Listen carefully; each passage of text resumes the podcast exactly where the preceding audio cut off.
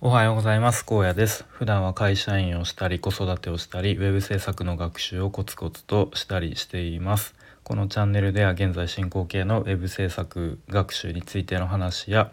日常での気づきや学びをアウトプットしています。えっ、ー、とおはようございますと言っていましたがとこれを収録しているのは前日である、えー、金曜日の夜あん？まあもう日付は変わって土曜日ですがと、まあ、ちょっと予約投稿という形をとっています。ちょっと朝起きるのがね自信がなかったので、えー、と夜寝る前に今撮っています。はい。でここ数回にわたって、まあ、シリーズ化みたいな感じで、えー、話をしているんですけれども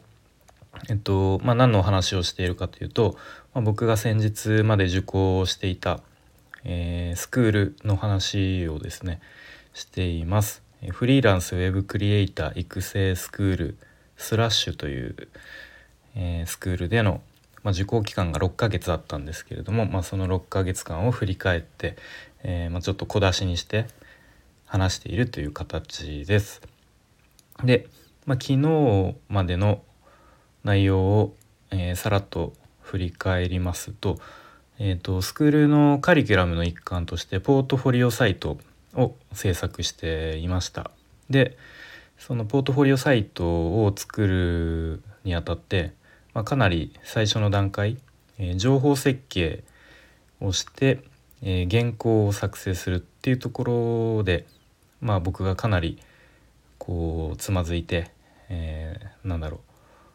まあ、悩みながらこうかなり自分自身と向き合いながらというか、うん、そんな感じで試行錯誤しながら、まあ、何度もね修正しては講師に提出してでフィードバックをもらってまた修正してっていうのを何回か繰り返してでやっとのことで、えー、OK が出て、えー、まあ、次に進んでいいですよっていう感じで、次にやっと進めたっていうまあそんなところまで話しました。かね。はいで、まあ、自分の中でそのスクールスラッシュのこうことを振り返ると、まあ、正直ここがもうなんかサビだったなっていうか サビっていうかあのもうかなり一番大きい山だったなっていう、まあ、それだけねすごく苦戦した分自分で成長できたなっていう部分だったんですけれども、うんまあ、そんな話を、まあ、昨日までしてきました。はい、でまあ今日はとその次の段階ですね、まあ、デザインのなんだろうな。まだこうデザインをえっ、ー、とまあ画像とかはまだ入れずにというかあのなんだろう色とかもまだつけてない状態の、まあ、ワイヤーフレームと呼ばれるまあ、デザインのこうなんだなんて言うんだろう、うん、骨組みというか下書きというか、まあ、そういうものを作成するっていう段階を話します。でまあそのねあの苦労しながら作った原稿をもとにそのワイヤーフレームを作成するんですけれどもなんかね気が付いたらその原稿のテキスト文章をなんかただただ並べてるだけになってるなっていう感じになってしまったんですね。うん、で、まあ、そもそも僕は web 制作の中でも、まあ、ほとんどコーディング、うん、実装の、まあ、デザインを実装するっていう作業ですね。コーディングの勉強ばっかりしてきてデザインを、ま、ほとんどやってこなかったんですね。まあそれのせいもあるんですけれどもなんか全然こうあれ？そういえばデザインってどうやるんだっけ？みたいなところから始まってしまいなんかね全然アイディアも思い浮かばないしうんまあ多分自分はきっとデザインのセンスがちょっとそもそもうんないんだろうなみたいなまあなんかそんなことを思ってしまうようななんかそんな日々でしたね。うん、まあでもそもそも、まあ、それもちょっと違って、まあ、結構よこうよくセンスがないみたいに、あのー、言ってしまったり思ってしまったりするとは思うんですけれども、まあ、デザインに関して言うと、まあ、そもそも僕がそういういろんな、まあ、ウェブに限らずかな。いろんなデザインに触れてこなかったっていうのが、まあ、すごく大きいのかなと思いますね。うん。まあ、デザインに触れてないというか、うん。まあ、いろんなこう良いと言われているデザインをこう意識的に自分からこう探してみたりとかまたそういういいデザインが何でいいと思ったんだろうなとかそういうふうにちょっと分析して言語化するとか、まあ、そういう作業をしてこなかったのでなんか自分の中の引き出しに、まあ、そもそも何も入ってない状態なのかなと。まあ、なのでこう、ま、アイディアをなんとかひねり出そうとしても、ま、そもそも何も入ってないから何も出てこないみたいな まそういう状況だったのかなと思いますね。うんまあ、なので、まあ、今回のデザインに限らずなんですけどもあんまりすぐにセンスがないっていうふうに片付けたり諦めるのは、うんまあ、できるだけやめようと思いますね。うん、で、えっとまあ、ちょっと話を戻すんですけれども、まあ、そんな感じで、まあ、そもそもデザインのこうアイディアが思い浮かばないっていうのは自分の中でのこう引き出しに何も入ってない状態だから、まあ、ちょっと遠回りというかうんだけれどもとにかくいろんなデザインを見ようっていうことでなんかねこの頃は本当にいろんな結構あのウェブデザインのギャラリーサイトみたいのがいろいろあるんですけれどもそういうデザインギャラリーをなんか片っ端から見てた記憶がありますね。うん、でなんとなくいいなって思ったデザインとかはこうストックしていったりとかで、まあ、なんでいいと思ったんだろうなとかも少しずつこうなんか自分なりに分析というか、うん、なんか言語化したりしていましたね。うんまあ、そんな感じでこういろんなデザインを見ながらもあちょっとここは真似できそうだなとかいうところとかを少しずつ取り入れたりして、まあ、なんとかこうワイヤーフレームを作成していってで、まあ、フィードバックをもらってまた修正してみたいな、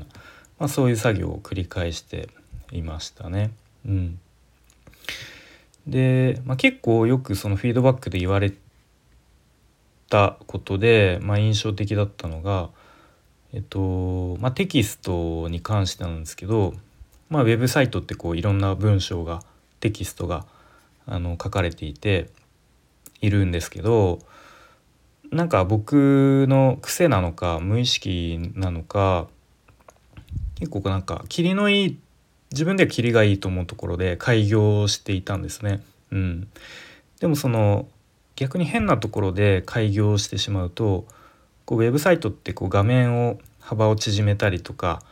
するしたりとか、まあ、あとはその見るデバイスがパソコンだったりスマホだったりして画面の幅がすごく変わるんですね。なのでなんか変なところで開業するとそういう画面幅のが変わった時になんか意図しないところでまた変に開業がされてしまったりすることがあるので、まあ、基本的にあんまりむやみに開業しない方がいいですよっていううん、そういう指摘を受けましたね。はい、あとはなんとなく、まあ、これも癖なのか結構テキスト中央寄せにしてしまうてたんですね。うん、でもそれも、まあ、正直あんまりよろしくないというか結構中央寄せにするとこうテキストが開業したら次の段落の先頭を探すのにちょっとこう次どこだっていうふうに探す作業があるのでそこが地味にストレスになっちゃうっていうところがあったりとかあとはこれもさっきと同じ理由でこう画面幅が変わった時に、まあ、レイアウトが崩れる原因になるので、まあ、あんまり中央寄せ、まあ、本当に意味があるところ以外では中央寄せよりも、ま、普通に左寄せの方がいいですよっていう、まあ、そういう指摘を受けましたね。うんまあ、なんかこの辺は何だろうまあ今まで多分僕はなんとなくやっていたテキストの配置が、まあ、なぜ良くないのかっていう根拠をちゃんと講師の方方に説明してもらってでその根拠をもとにあ根拠があるから、まあ、僕もあなるほどっていう 単純になるほどそういうことかっていうすごく発見というか学びが、うん、いっぱいありましたね。はい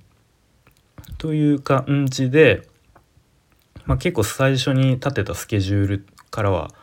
だいぶ大幅に遅れながらも、まあ、なんとか、まあ、ワイヤーフレーム、まあ、ちょっと細かいところはこう指摘する部分はあるけれども ちょっとスケジュールもだいぶ押しているので、まあ、とりあえずデザインに進みましょうっていうことで、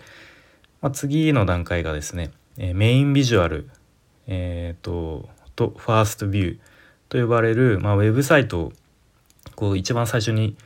クリックして開いた時に一番最初にパッてこう画面に表示される部分を、まあ、メインビジュアルとかファーストビューと呼ぶんですけれども、まあ、そこの部分のデザインに進むことになりました。はいなので、まあ、ちょっと明日以降はこのデザインのメインビジュアルファーストビューの、えーとまあ、エピソードとかを話していきたいと思います。なんかすごいカミカミだな。はい、それでは今日も聞いてくれてありがとうございます。